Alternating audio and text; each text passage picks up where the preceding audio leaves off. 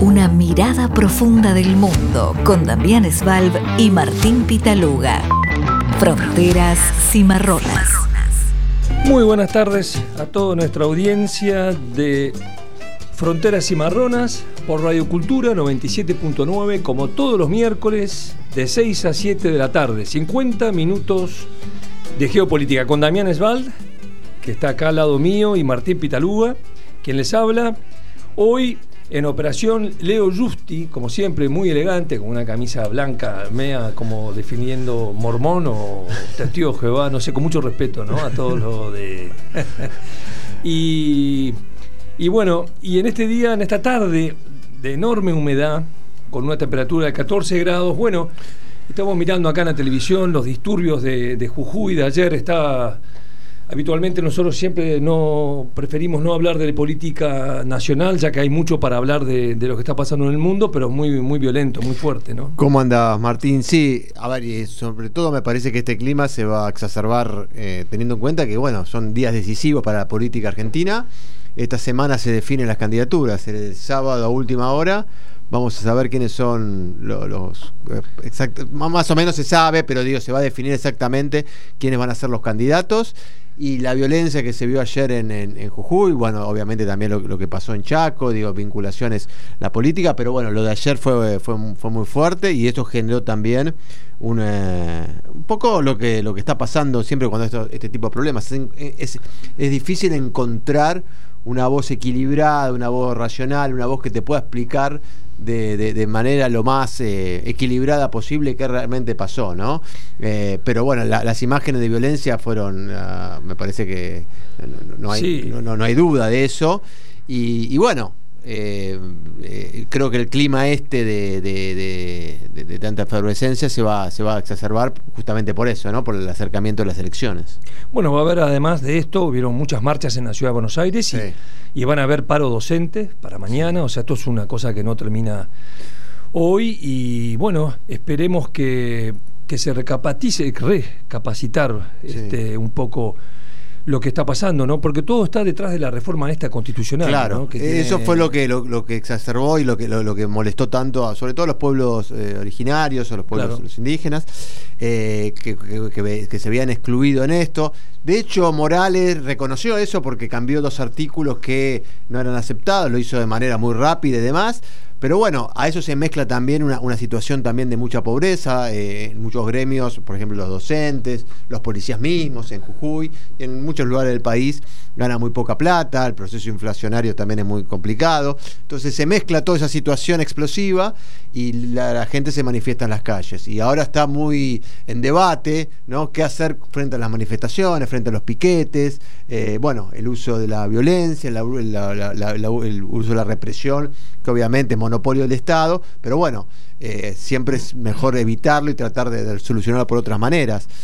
Eh, nada, es una discusión bastante difícil, bastante complicada y donde te metes sí, inexorablemente cuando opinás en la grieta, ¿no? Porque depende de tu opinión, te van, a, te van a ubicar en uno u otro lado de la grieta y me parece que eso es bastante dañino frente para el debate público, ¿no? Exacto, sí, habían, eh, estuvimos ayer escuchando muchos mensajes eh, muy violentos en distintas partes, estuve escuchando la televisión, cosa que no hago muy seguido, pero bueno, nada, nada bueno, la violencia Siempre cuando es del Estado es peor, si cuando son los gobiernos es peor que cualquier otra, pero bueno, vamos a ver qué, qué pasa. Bueno, Damián, vamos a nuestro programa entonces por el mundo. Así es. que, tiene sus, que tiene sus problemitas también, ¿no? Que tiene sus problemas, sí, ¿no? Vamos a hablar. siempre parece que acá en, Argentina o en, Sudamérica están todos los problemas, pero me parece que y no, hay por todos lados. Hay por todos lados. Vamos a hablar en nuestro programa, bueno, de la visita de Anthony Blinken en China, que duró dos días, una visita que fue muy importante, eh, clave, un poco de... Hace cinco años que no había la visita de un jefe de Estado, de un secretario de Estado, en este caso, a China, la última fue la de Pompeo, de Mike Pompeo, ¿te acordás? El, nombre de Donald Trump hace cinco años. Y bueno, era necesario esta reunión porque era una reunión que trataba un poco el tema de la de, descomprimir un, poco la relación. ¿Es así, no, Damián? Me parece que lo más positivo de todo esto es eso, Martín, lo que vos acabas de decir. Cinco años sin contactos de alto nivel, o sin una visita de alto nivel de un, de un secretario de Estado a China. Después, obviamente, entre creo que fue 2018 2018, que fue Pompeo, que recordemos era el secretario de Estado de Donald Trump. Eh, y Donald Trump, sí, hubo un presidente que tuvo un discurso bastante muy virulento con respecto a China, con respecto a la guerra y demás, comercial y demás, al tema tecnológico. Fue Trump, después vino la pandemia, China se encerró, se encerró como nadie en el mundo eh, para, para, combatirla. Y bueno, y ahora, luego de un gobierno de Biden eh, bastante, a ver, me parece siguiendo esa política de enfrentamiento, de guerra, entre comillas, comercial con China. Biden mantuvo ese discurso, eh, siempre ha sido también muy duro frente a China. Eh, se concretó esta visita que te acordás que estaba prevista, si no mal, recuerdo, hace unos meses, que se suspendió casi un día antes o dos días antes de que Blinken eh, fuera a, China por el famoso globo que, encontraron. Sí, esos globos que nunca se supo muy bien de dónde venían. Claro, por las dudas los, norteamericanos lo tiraron abajo, eso medio enfureció un poco a los, a los chinos, que obviamente negaron que sea un globo espía, y los chinos dijeron que Estados Unidos algo así habría sobreactuado actuado Poco en esa situación, porque, hay, a ver, en, el lenguaje diplomático, suspender una visita de un jefe de Estado, perdón, un jefe de Estado, no, un secretario de Estado, casi la, segunda, una, dos o tres personalidades más importantes de Estados Unidos por el tema del globo, los chinos a menos se enojaron. Pero por eso, me parece que lo, positivo de todo esto, el lado positivo de todo esto, es que la relación entre China y Estados Unidos es mala, pero eh, parece que no es eh, insalvable. Quiero decir, no es un conflicto eh, donde ya no hay diálogo, donde no hay canales de negociación abiertos, es una, una, visita oficial. Blinken fue recibido por Xi Jinping, llegó a ser recibido por Xi Jinping. Al final, sí. Se encontró con los dos grandes eh, hombres que en verdad manejan la política exterior, el canciller pero sobre todo el jefe del canciller, que es bastante rara esta situación. El canciller no es el que tiene la última palabra en, en, China, esa situación. en relaciones internacionales, sino es él eh, el jefe de las relaciones exteriores del Partido Comunista Chino. Se encontró con los dos, se encontró con Xi Jinping, hablaron sobre las cuestiones que tienen que hablar, tecnología, comercio, eh, me parece que eso es positivo. Ahora, vamos por la parte más negativa, ¿podemos decir que esto va a traer eh, eh, una distensión entre los países? Yo creo que no. De hecho, hoy eh, Biden, con una inoportunidad bastante asombrosa, me cuesta creer que sea que haya sido un error, digo, porque... Tuvo un par de esos, o, más de un par en los últimos años, ¿no? Los últimos tres años. Claro, lo calificó a Xi Jinping de dictador, digo Nadie duda que Xi Jinping es un dictador, digo.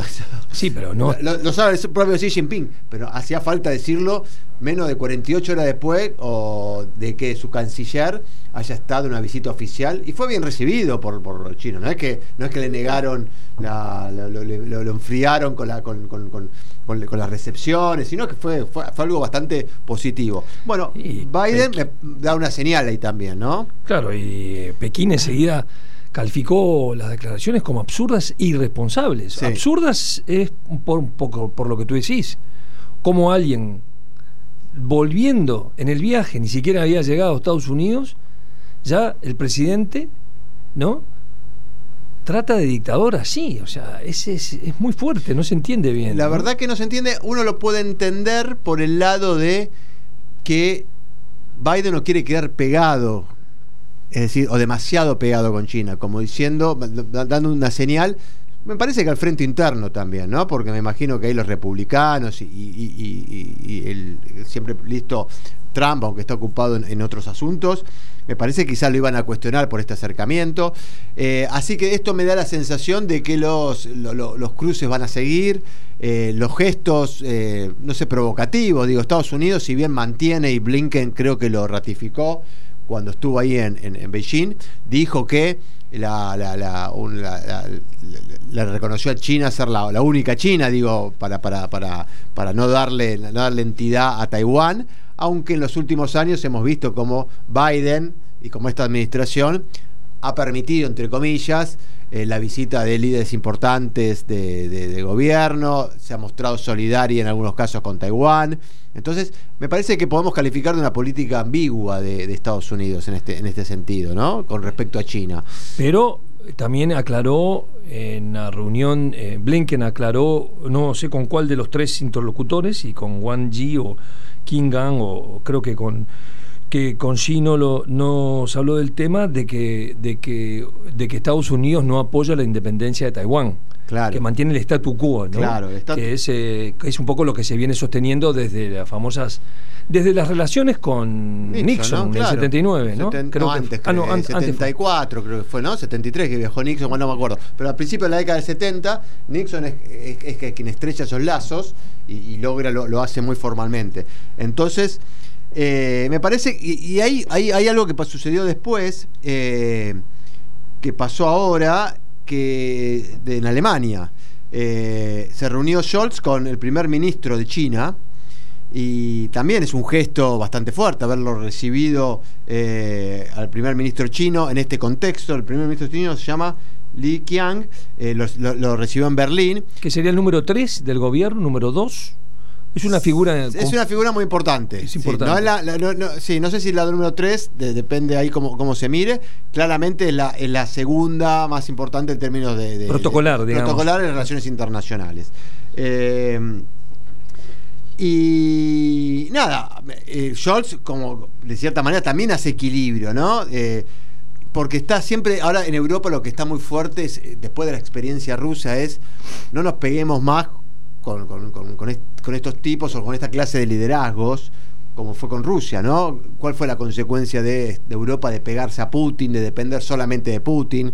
Sobre todo de Angela Merkel, ¿no? Eso podemos decirlo, que fue una, una excelente canciller y, que ha hecho la mayoría de las cosas bien, pero bueno, algo le salió mal y que fue su vínculo con Putin, o haber creído en Putin, si se quiere. Entonces Europa no quiere repetir el mismo error, ni con Rusia ni con China. Entonces China parece como un país muy atractivo, entre comillas, para, para, relacionarte. Pasa mucho que eso le puede pasar a los países débiles, se quiere, los países medianos o los países chicos. Nuestra región es un claro ejemplo de eso. Como Argentina, como, bueno, mismo Uruguay, como Brasil. Brasil no tanto, tiene más peso, pero digo, cómo esos países se van a negar a abrir las puertas, entre comillas, a China para inversiones, no sé. Ahora está muy, muy en una polémica con el tema del puerto ahí en Tierra del Fuego, que finalmente parece que no se va a hacer. Hay una, hay una eh, eh, hay inversiones en el tema de energía. Todo lo que propone China. Eh, una base espacial también en Neuquén. Conflictivo, pues genera bueno, ripideces. Claro, por eso. Cada vez que pasa eso, dice, ¿para qué los chinos ponen acá? Entonces, esto de, los objetivos duales. ¿no? Por un lado, son, parece objetivos tecnológicos, comerciales, pero por otro lado dicen, ¿para qué quieren un puerto en, Tierra del Fuego? Digo, es muy cerca de la Antártida, cerca del paso, eh, la unión entre el Atlántico y el Pacífico, teniendo en cuenta que el canal de Panamá puede llegar, no sé si a colapsar o en algún momento. Son lugares estratégicos, ¿no? Bueno, que, en verdad no se sabe mucho, digo, digo se, comenta más de lo que se sabe, sí, se pueden sospechar sobre algunos términos de los contratos. Y, esto, Martín, siempre lo hablamos. China se comporta igual que se comportaría cualquier país en el lugar donde está. Como se comporta esto de relaciones internacionales es una similitud de conductas, porque para ser potencia o para ser la número uno, China copia a Estados Unidos. ¿Qué hizo Estados Unidos? Lo mismo. Lo mismo. Durante más de dos siglos, quizás. Entonces China, obviamente, después vemos los términos. Dice, cuando China hace todo esto, presta o presta plata o pone plata en inversiones. No lo hace por una cuestión altruista, porque son buenos, digo. Van a querer algo a cambio. La pregunta es qué van a querer a cambio. Y en el contexto en que, en que estás en una guerra comercial con Estados Unidos, eh, una guerra comercial tecnológica, ponen a los países como los nuestros en aprietos, en problemas, porque decís, yo tengo que quedar bien con los dos, yo no puedo como en la década del 90, donde las relaciones carnales, la alineación con Estados Unidos, porque no había otro. Y había caído el muro, había caído la Unión Soviética, no había problema, la democracia liberal. Eh, el mejor ejemplo siempre ponemos es el de Uruguay, ¿no? Como el gobierno de la calle, de centro derecha, a veces más de derecha que de centro. Sí tiene una relación con China impecable y un, mercado muy fluido y cuando Uruguay cuestiona, con razón, ¿eh? ojo, muchas veces a Maduro y a Ortega, los, los condena, los condena de una manera implacable, eh, durísima, no así con, con sí. Ahora capaz que con. Me pasó algo, ¿te acordás? Fue la campaña electoral en Chile, en Chile a Cast, creo que fue a Cast, o ah, aún. O, a alguien del partido de Cast le preguntaron, un periodista le pregunta que él no, iba a tener relaciones, que no iba a tener con, Cuba, con, con, Nicaragua, bueno, con todas las la, dictaduras que... Y, y le preguntaba, ¿y con China? No, no, bueno, con China. no es América Latina, ¿no? Claro. Bueno, entonces, bueno, ahí te das cuenta que es, eh, que, es el pragmatismo extremo. Entonces, volviendo a Europa. Europa obviamente tiene otra, otra, se para de otra manera que, nuestros países, tienen una potencia diferente, pero los europeos la pasaron mal, quizás la están pasando mal, tienen una guerra en, la puerta. En la puerta, sin poder resolverla, no la han podido resolver más allá de, que hubo bueno, cierta coordinación y hubo bastante, eh, bastante éxito en ese sentido. Eh, y Scholz recibe al canciller y, claro, habla de comercio, habla de tecnología, habla de inversiones, pero después sale y dice, bueno, sí, pero nos vinculamos, pero no nos pegamos. Claro, Schulz, también está en un momento difícil interno, ¿no? También hay que ver qué fuerza tiene cada gobernante, ¿no? Siempre eso es también importante. Una, vos fíjate que los chinos no son, si algo no son, son ingenuos. El primer viaje, justamente vos hablabas del canciller, que, decide eh, eh, Xi Jinping mandar a su canciller es Alemania. Claro una potencia económica. La más importante de Europa. Más importante de Europa. Y Scholz en una situación, yo creo que él se ha posicionado en la guerra de Ucrania dentro de lo que es el, concierto de las naciones europeas, dentro de una posición bastante equilibrada. Yo creo que Scholz no está contento con la continuidad de la guerra. Quizás sea el más moderado, ¿no? De Europa. Sí, yo creo que uno de los más moderados. me parece que ahí juegan los dos un tándem fuerte. Yo creo que son los dos gobiernos más eh, iba a decir la palabra progresista, me parece un poquito fuerte, los, gobiernos más eh, centrados, equilibrados, tratando de buscar un pragmatismo, salir de más de lo ideológico, de buscar soluciones más a mediano y largo plazo y no quedarse en el corto plazo. No han tenido éxito, ¿eh? lo han intentado, han hablado con Zelensky, han intentado... Lo que pasa es que es una situación difícil también para Zelensky y para, para, todo, para toda Europa.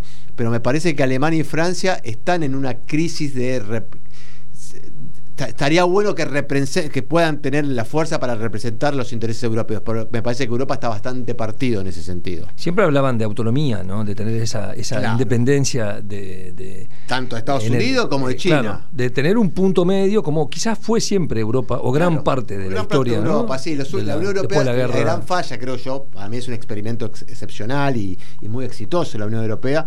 Seguramente después en el segundo bloque vamos a hablar del tema de inmigración, que es el otro gran me parece un gran problema que tienen ellos, pero más allá de eso, le falta, eh, no, han podido desarrollar una defensa en, eh, defensa en conjunto. Quizá la guerra entre, le dio la, oportunidad, bueno, una mala oportunidad para mostrarse cohesionado, pero así todo no han podido eh, generar o construir una, una, política de defensa en común. ¿no? Vos tenés los países del este, los polacos, los húngaros, con una con una visión muy anti, eh, anti Rusia, eh, anti Rusia, bueno, obviamente por, por ser la frontera. Después en el medio tenés la OTAN, ¿no? que la OTAN sí, increíblemente, si algo hizo Donald Trump es castigar como nunca a la Unión Europea, castigar a la OTAN. y finalmente la OTAN se ha... Se, recuperó. Se ha recuperado. con, con creces, porque lo que se logró... Se ha ampliado. Eh, claro, lo que, se, lo que logró es la guerra esta de Ucrania, es justamente reforzar un organismo, una organización que estaba eh, casi caída, sin sentido. Sin sentido. ahora hacen fila para ah. entrar, digo, entraron los ah. finlandeses. Entró Finlandia. Suecia está esperando. Suecia está esperando, entre, entre paréntesis, Finlandia ha armado un gobierno de extrema derecha también, ha pactado con la derecha, es un tema que también tenemos que hablar ha algún cambiado, Europa ha cambiado. bueno, eso es otro, otro factor. Eh, los gobiernos de sesgo de extrema derecha les son incómodos a, hombre, a, gente como, como Macron y, como, como, como Scholz. Entonces, ahí tenés, bueno, cómo nos paramos frente a China, cómo nos paramos frente a Estados Unidos, qué va, qué, va a pasar con Estados Unidos en las próximas elecciones, hay elecciones el año que viene. Estados Unidos, de nuevo, en unos meses se sumerge en el proceso electoral. Quizás estas declaraciones de, de Biden tienen que ver, sobre todo porque las dijo en un lugar eh, de recaudación eh, de fondos, tiene que ver con algo electoral probablemente, ¿no? Yo creo que ya está en eso Biden, me parece que mirando hacia adentro todo el tiempo, mirando su electorado, el electorado que tiene que captar o por lo menos mantener, y China, digo, acá no, pero en Estados Unidos, eh, no digo mala palabra, pero claramente China es el enemigo elegido. Sí, sí, es. Y por Trump, y por Biden, y por los republicanos, y por los demócratas. Es el nuevo enemigo, el nuevo cuco. Es el enemigo. Después de los rusos, ahora. Claro, a ver claramente de la pelea de fondos comerciales, de plata, es de económica. ¿eh? Porque China le hace fuerza a Estados Unidos le, compite el primer lugar en poderío económico y, comercial. y, tecnológico, ni hablar también. Tecnológico ni hablar. Pero ¿quién depende de quién? Porque es interesante en la reunión de, que, tuvo Blinken eh, en, China, ¿no? Yo escuchaba analistas y escuchaba y leí bastante para, para empaparme un poco con el tema. Un poco todos sabemos que los conflictos en los que los, en los, que los diferencian, por supuesto, el apoyo a Taiwán, todo lo de los uigures, todos los derechos humanos, Tibet, Hong Kong, todas esas cosas, ¿no? Pero donde, donde está el tema, donde está la verdadera guerra, es donde la tecnología, los insumos, lo que depende uno del otro. Y parece que China necesita de, de muchos elementos que les provee Estados Unidos para seguir produciendo a su vez, por ejemplo, el, eh, Apple, para ir a, un, caso puntual, ¿no? Bueno. los insumos que necesita Apple para producir los teléfonos baratos en China y vender después en Estados Unidos o en todo el mundo son, eh, son norteamericanos, ¿no? Es impresionante. Es, así, todo la. Bueno, Taiwán también con el tema de los conductores, digo. Conductores famosos que hablamos. ¿eh? Eh, Taiwán es el principal exportador de, esos conductores que son, yo no sé nada de tecnología, uno se puede dar cuenta, pero son clave para poder desarrollar industria, para poder avanzar tecnológicamente. Bueno, ahí están las limitaciones que todavía tiene China. y China, a ver, de vuelta, esto es una guerra comercial, económica y tecnológica que, bueno, que, está en plena disputa. Eh, y, los países, digo, las, herramientas tecnológicas y los sistemas tecnológicos, software, hardware, todo lo que venden las empresas, eh, hoy está dando vuelta en todo el mundo. Hay licitaciones en Argentina para ver qué empresas eh, va a gestionar el 5G o, la, inteligencia artificial. Digo, está todo en discusión y esos millones y millones de dólares y plata para, para uno, para otro. Y, vos a esto le tenés que agregar la amenaza militar que también representa China, ¿no? Eh, hay ahí entre los análisis hablaba también, Europa y Estados Unidos vieron la invasión de Rusia a Ucrania como un imposible ensayo o, algo atractivo para los chinos, para Taiwán, ¿no? ¿Se animarán los chinos a dar ese paso? Eh, porque los chinos, como hablamos siempre, eh, Xi Jinping tiene entre ceja y ceja Taiwán. Digo, el Partido Comunista Chino no se la perdonaron nunca y cada tanto, y lo dijo cuando asumió, ¿te acordás que en marzo creo que de este año? Eh, Taiwán es la obsesión, es, una cuestión simbólica de mucho peso para el Partido Comunista Chino.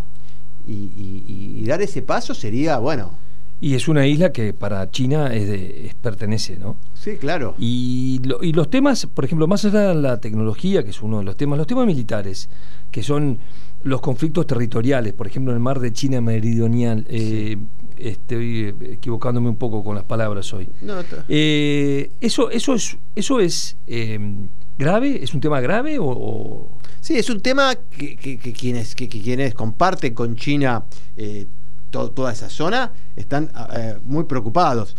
Y, esto más que nada tiene que ver, Martín, con, con, la idea de que China se ha transformado en lo que es justamente por eh, sin haber disparado un solo tiro, es decir, sin haber utilizado la, amenaza militar, sin haber invadido, eh, sin haber eh, amenazado abiertamente a nadie, salvo obviamente a, Taiwán.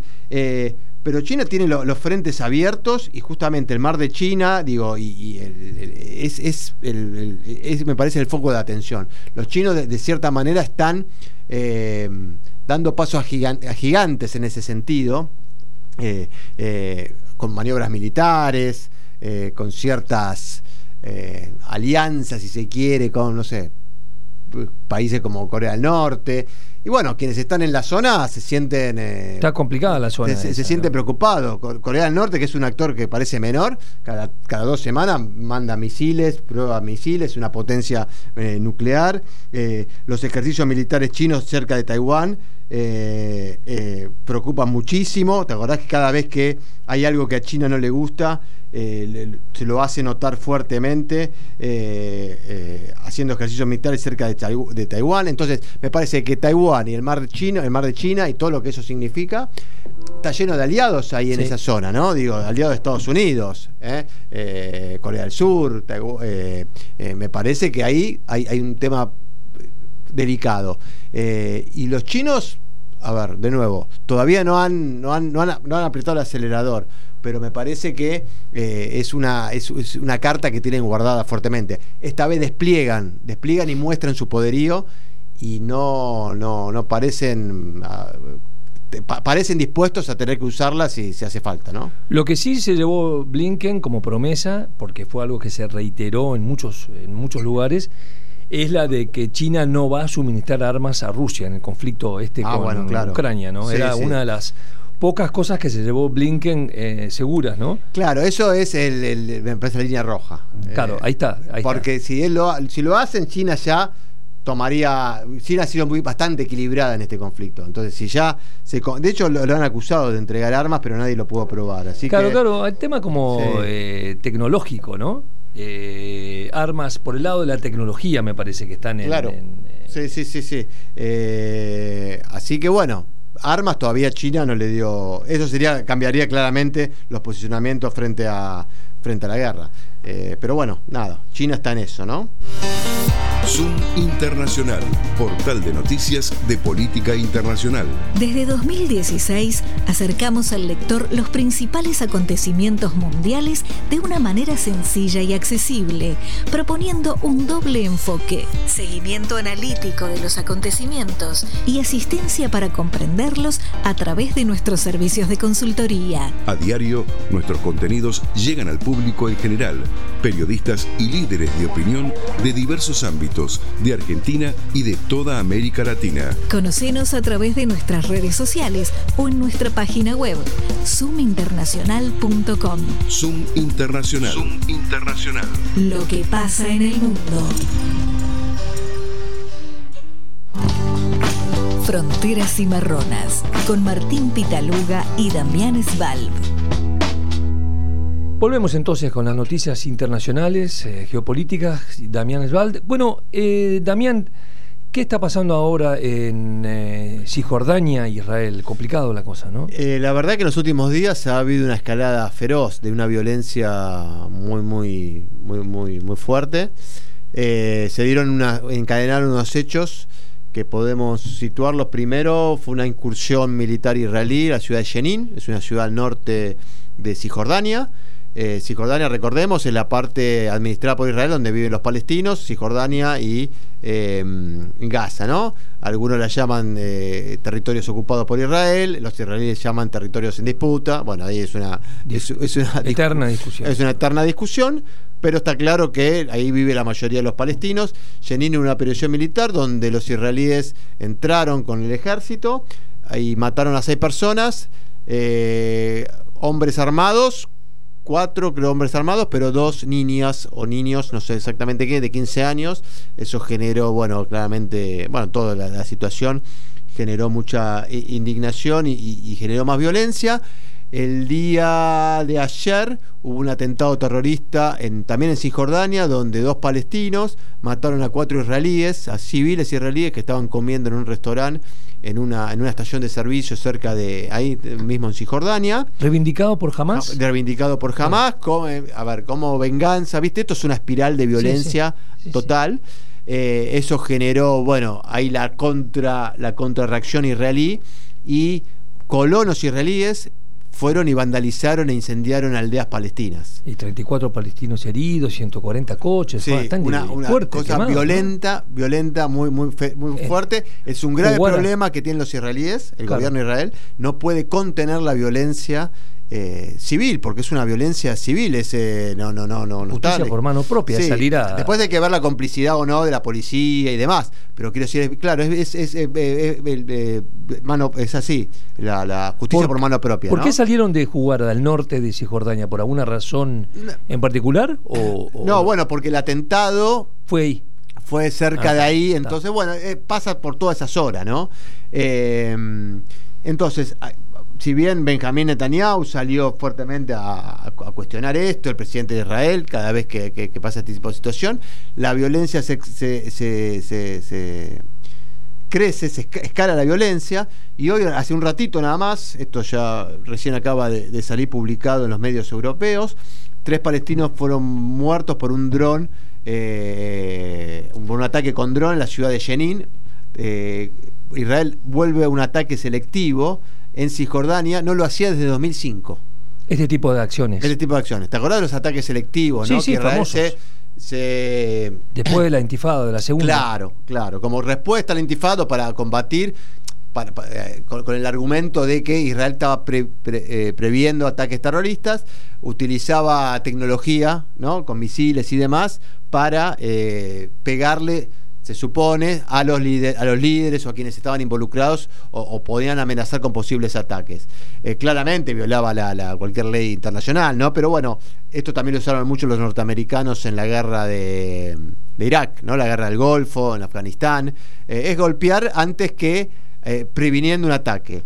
Eh, esta vez sucedió, en, fue en la ciudad de, de, Jenin, es como una respuesta al atentado este en el asentamiento judío de Eli, en Cisjordania, ahí fue el ataque que, murieron los cuatro israelíes. Eh, dijo, el ejército israelí habla de célula terrorista. que viajaba en un vehículo sospechoso. Hoy la tecnología te permite hacer este tipo de, de acciones sin bueno, de nuevo, siempre cito la misma serie, eh, que ahora me olvidé el nombre, una la famosa serie de que muestra la, guerra contra el terrorismo de Estados Unidos.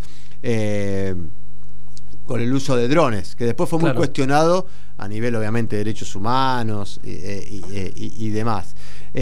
pero bueno, vos fijate lo que es esta espiral, ¿no? Empieza con una, una operación militar israelí para contrarrestar eh, terroristas, matando a cuatro y matando civiles. Después hay una respuesta de un atentado, de un atentado eh, con cuatro israelíes civiles muertos. Después hay, bueno, la justicia por mano propia que quieren tomar los colonos y ahora este ataque israelí. Hay un clima de, eh, de mucha tensión y se supone que Israel puede llegar a lanzar un ataque a gran escala. A esto se suma también el plan de viviendas de más colonos, ¿no? Eso es otro. Que eso es una como un echar agua al fuego. Israel quiere hacer eh, en Cisjordania cuatro, construir 4.500 viviendas más. ¿En, algún lugar particular? En, Sí, hay un lugar que es en, eh, justamente, y hoy anunció mil viviendas más en Eli que es ah, justamente Como, como respuesta donde fue el ataque terrorista. Las 4.500 obviamente son en Cisjordania. Eh, no tengo exactamente el lugar, ahora lo voy a buscar. Eh, pero bueno, Estados Unidos, de cierta manera, eh, frente a esto, le pidió a Israel que no lo haga, porque esto obviamente exacerba las tensiones, la, violencia y demás, pero no Estados Unidos ya perdió cualquier eh, capacidad de disuadir a un lado y el otro de la violencia. Está muy arriba, ¿no? esto está sucediendo en Israel y en Cisjordania mientras hay una visita de una alta, una alta funcionaria del Departamento de Estado, que viajó justamente a Israel y a Cisjordania para hablar, para que calmen la situación. Esto fue el viernes, sábado. Imagínate que ya la palabra de Estados Unidos para intentar calmar esto Netanyahu nunca fue muy de, no, no. obedecer Pero ahora menos, Ahora menos. Ahora, yo creo que está en una situación menos. ¿Por, qué? Primero por su la característica del gobierno que compone. Porque tiene que responder a un núcleo durísimo, ya no digo núcleo duro, durísimo. Que le pedían represalias, claro. Le pedían eh, acción. Sí, los ministros eh, te están diciendo las Motrich y otros más. Eh, las cosas de una manera tan explícita y tan brutal que hace recordar a los gobiernos, no sé, Orban, eh, digo, a los gobiernos, y yo, creo que peor todavía, ¿no? Una mezcla muy fuerte de nacionalismo, muy potente, con mucho, con apoyo popular, con el apoyo de los votos. Erdogan, por ejemplo. Bueno, bueno, por eso te digo. Es, Netanyahu está en, esa disyuntiva y él está respondiendo claramente a esto, ¿no? ¿Qué, ¿Cuál es la opinión? ¿Se sabe un poco cuál es la opinión de los israelitas en general? No los que están, no los que están, eh, los fanáticos eh, de un de los colonos o algunos colonos, digamos, que están en esta, este circuito de Smotrich y los partidos radicales. Pero, ¿qué opinión pública? Porque los, las manifestaciones en contra de la famosa reforma judicial siguen una vez por semana, creo que los sábados, creo que es como que eso, eso sigue y no mezclan, siempre hablamos de que una cosa es eh, las manifestaciones contra la reforma judicial, la famosa reforma que quieren implementar, que todavía no han avanzado, aunque, aunque Netanyahu habló de que iba a hacerlo. Pero ¿cuál es la, eh, la opinión pública israelí con respecto a esta escalada de, de... Mirá, Martín, todas las encuestas hoy en día en Israel hablan que si hoy hay, hubiese elecciones, gana el candidato de centro, Gantz. pierde el gobierno de Netanyahu. ¿Cuál es el problema? Que no va a haber elecciones. Que no las, esas las decide Netanyahu. Mientras mantenga la mayoría, la decide Netanyahu. Entonces, hoy, eh, a ver, el, Israel liberal está en una. sin hacer juicio de valor acá, ¿eh? porque uno tiene que ser cuidadoso. El Israel liberal se despertó, se manifiesta en las calles de hace cinco meses, no sé si estoy exagerando, pero sí, de febrero hasta ahora más o menos. Todas las semanas, manifestaciones inéditas en Israel que ha tenido experiencias de manifestaciones pacifistas y de sectores liberales. Hoy quien lo representa es Gantz, el mejor eh, posicionado políticamente, que canaliza esas demandas. Del otro lado tenés los sectores que gobiernan, que ganaron las elecciones. Legítimamente. Legítimamente, hay que decirlo también, digo, me parece importante decirlo. Se sienten eh, que están siendo amenazados por un golpe de Estado. Acá tenés el rol del ejército también, que el rol del ejército es un ejército, entre comillas, liberal. Y siempre se ha mantenido fuera de la disputa. Claro, claro, y ahora no, ahora se ha metido. Entonces, Ahí entra en riesgo el rol del ejército israelí, por primera vez, en decirle a Netanyahu, che, pará con la reforma judicial, bueno, los bancos, las empresas, todo, todo el Israel liberal, si se quiere, ¿no? Que les, a ver, que le conviene a todo el mundo, porque digo, es, todo lo, que, ha hecho fuerte Israel. Y del otro lado vos tenés un sector eh, de, nacionalista, religioso, eh, de, calificarlo como quiera, si quiere, y liberal, porque no cree quizás en, la, cree en la democracia, pero no en la democracia liberal, que eso también es otra discusión para tener. ¿Es posible una democracia iliberal? Y bueno, y quizás sí. Y, bueno, mucha gente habla. Con limitación de derechos, eh, digo, para los árabes, para, los para los, a quien no considere judíos eh, qué es la identidad israelí, a quién llamamos israelí, pero eso pasa con los franceses también, digo, no, es un tema de, la identidad, es un tema universal. La, segunda, tercera generación de francés, de, inmigrantes en Francia o en Inglaterra, que quieren ser franceses o quieren ser ingleses, y los ingleses y los franceses de, origen, si se quiere, entre comillas, reivindican, no, pará, todo bien que vengas acá, pero bueno, sos francés. No, no. soy yo. Los que mejor lo, han hecho es la integración inglesa, ¿no? Bueno. Con el sí, Sunak y con esa aparente, aparente. No, pero bastante bien, sí. Pero ahora vos tenés. Sí, está bien, pero es. Vos le preguntás a un francés medio. Pero vos fíjate, que esto lo decía nuestro amigo Alberto Spectorowski, que habló ah, con nosotros, que trabaja estos temas. Eh, y él decía que ahora. Gente que está de los suburbios, que está en, una situación eh, que no se ha podido integrar de la manera que quizás Sunak o, en otro momento se han integrado. Hoy bueno, vos conocés mejor que yo. Se radicalizan. Lo que es para los suburbios de París, la gente sin trabajo, los, y quieren también ser franceses. Entonces los franceses dicen, no, pará, Sunak sí, en Inglaterra, todo lindo, bárbaro, pero... Si tú y la fino en, en Francia, pasé un paréntesis, sucede eso, ¿no? Todo, la, todo apellido musulmán de origen o toda eh, eh, currículum, toda presentación laboral donde figure una insinuación, porque hoy en día son muy cuidadosos con toda la, con todas estas este, eh, estas persecuciones, ¿no? inclusive penalmente, tienen mucho menos chances que el resto de los franceses el origen eh, de, y eso Francia no ha logrado integrar. Los más, el ejemplo, los, que siempre lideraron los derechos humanos y toda esa, eh, ese, esa, ese ideal, lo que era Francia, no lo están logrando. Porque los franceses que te dicen, no, buenísimo que vengan todos, pero cuando vas al colegio sacate la, la burka, claro. sacate la y que sacaste todo. Gran tema ese. Y, y, los inmigrantes, segunda, tercera, quizá la primera generación lo hacía porque estaba llegando a Francia, quería integrarse. Otras épocas. Otras épocas. Ahora las segunda, tercera generación que se ven frustrados, dice, yo quiero ir al colegio y con mi burka y quiero... Eh, eh, nada, y ahí, y ahí qué hacen los franceses. Eh, Entonces, bueno, es un problema de identidad. Me parece que Israel está en esa crisis fuerte, que, es muy profunda.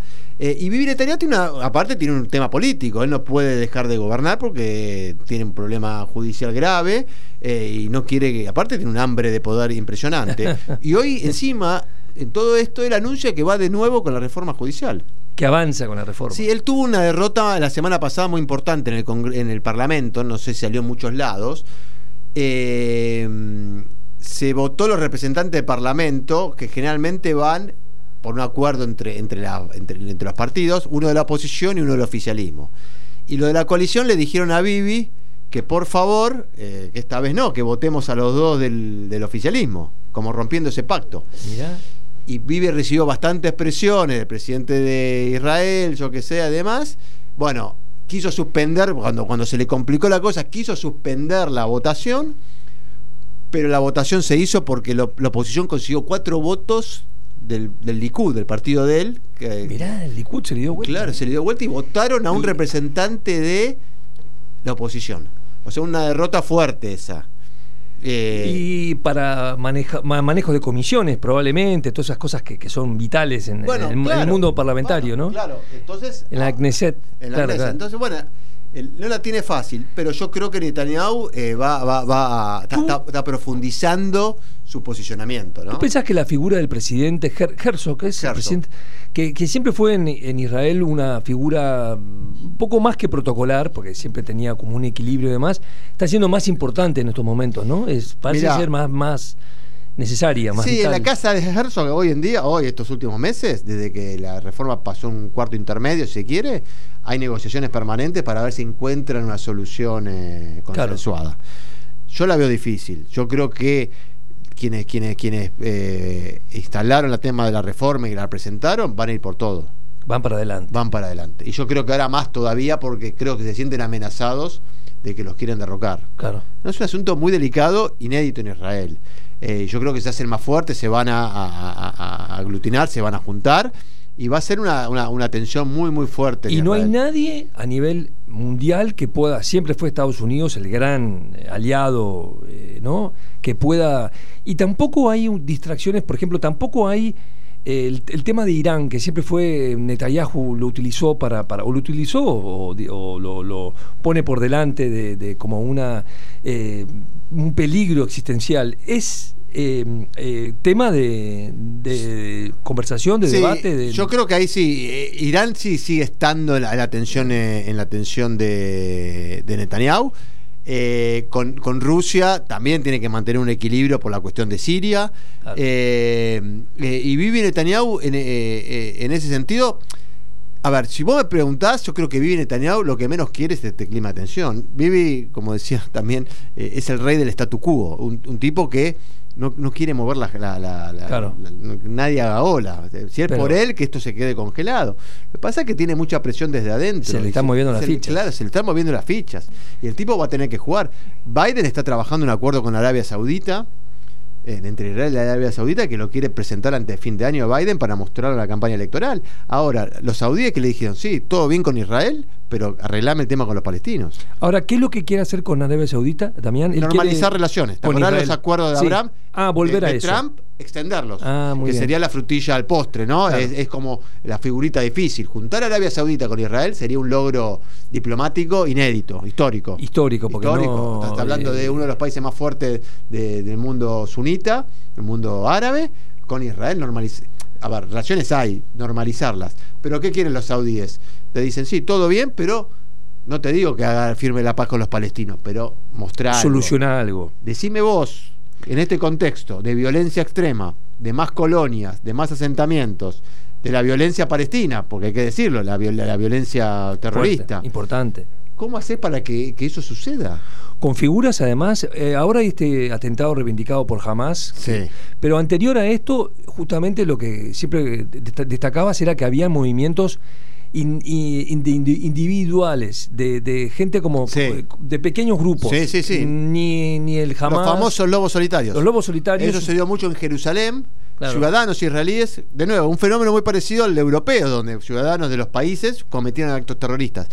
¿Qué pasa con eso? Es muy difícil combatirlo. ¿Por qué? Porque no, son orgánicos, no es que reciben órdenes, son tipos frustrados o, por distintas razones políticas, ideológicas, religiosas, lo que vos se te ocurra, salen a la calle a matar gente.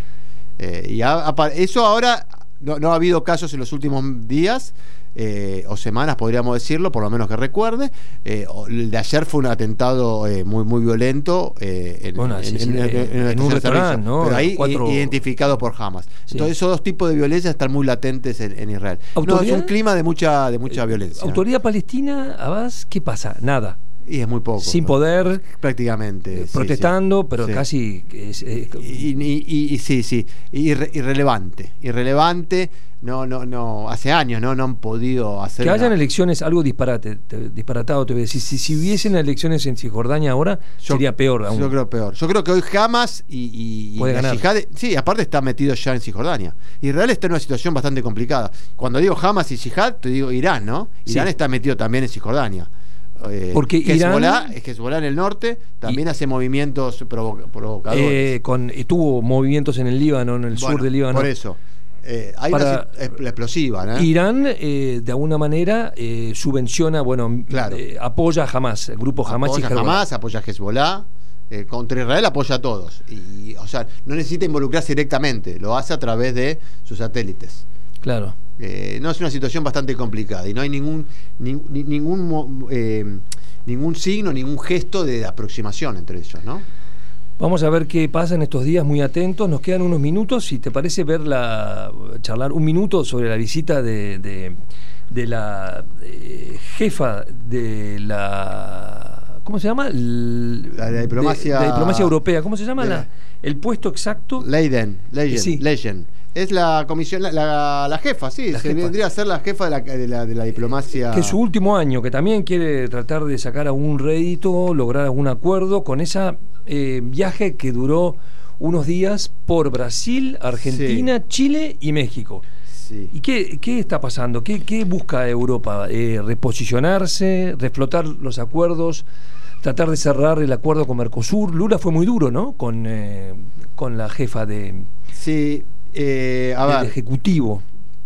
Me, parece que, ahí la, intención de, de Europa eh, claramente con este viaje, que es un viaje que tuvo, me parece que no mucha trascendencia a nivel local. Se juntó con acá en Argentina con el presidente Alberto Fernández. Eh, hay un tema ahí muy pendiente entre, está, entre, eh, entre la Unión Europea y, el Mercosur, que es el acuerdo. Ese, ¿Te acuerdas el acuerdo? Sí, 20 años que están tratando de cerrarlo. Sí, bueno, que se había firmado algo en la época de Macri. Sí, sí. En la época de Macri. fue un gran logro de festejado y. Fue festejado, pero nunca es aplicado. Si uno lee un poquito de a Julio Beck en, alguno de sus libros, habla justamente. ¿A Julio Beck habla de eso? Claro, dice que nunca sería aceptado por, por, los, eh, campesinos franceses. Por los campesinos franceses. Porque, digo, sin ir más lejos. Sería suicida para cualquier gobierno eh, eh, los agricultores. que los agricultores acepten semejante. semejante nada, semejante pacto. ahí estuvo ahí estuvo la mano de me parece que una de las intenciones, se habló de eso, yo creo que eso está muy lejos. Hay exigencias, ¿no? Exigencias medioambientales muy duras. Aparte, aparte, claro, porque ahí vos tenés que eh, coordinar y poner en el mismo sitio cuáles son, no sé. Eh, Pero porque eh, Lula el gobierno de Lula y Lula con el PT siempre fue un defensor del medio ambiente, en fin, está tratando de ordenar un poco la deforestación de la Amazonia, todas esas cosas.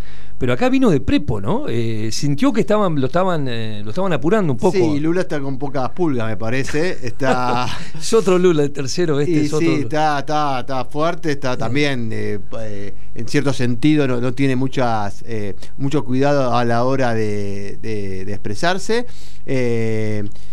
Y me parece que Europa con América Latina siempre ha tenido una relación bastante cercana, bastante buena.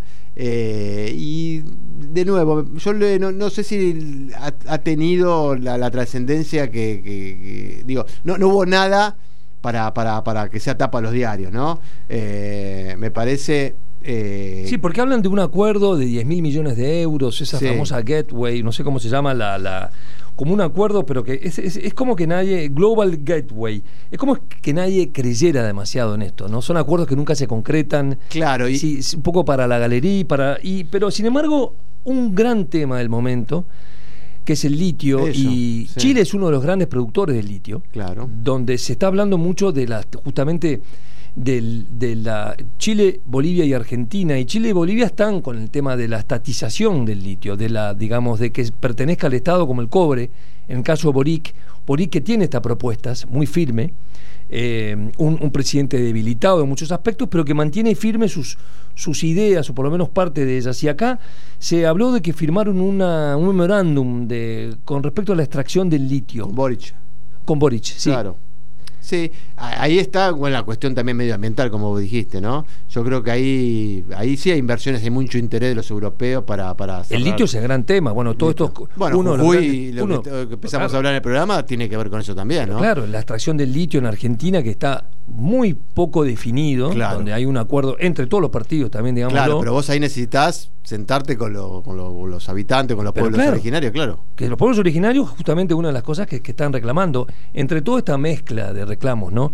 Y en Chile, en, en todas partes, el litio es es el futuro, ¿no? El presente ya en muchos casos de, es el, es el elemento que, alimenta las famosas pilas, ¿no? La parte eléctrica de, entre otros los automóviles. Industrias de muchos tipos, es Fundamental y para América Latina, América del Sur y para estos países es, clave. Fronteras y Marronas con Martín Pitaluga y Damián Svalv.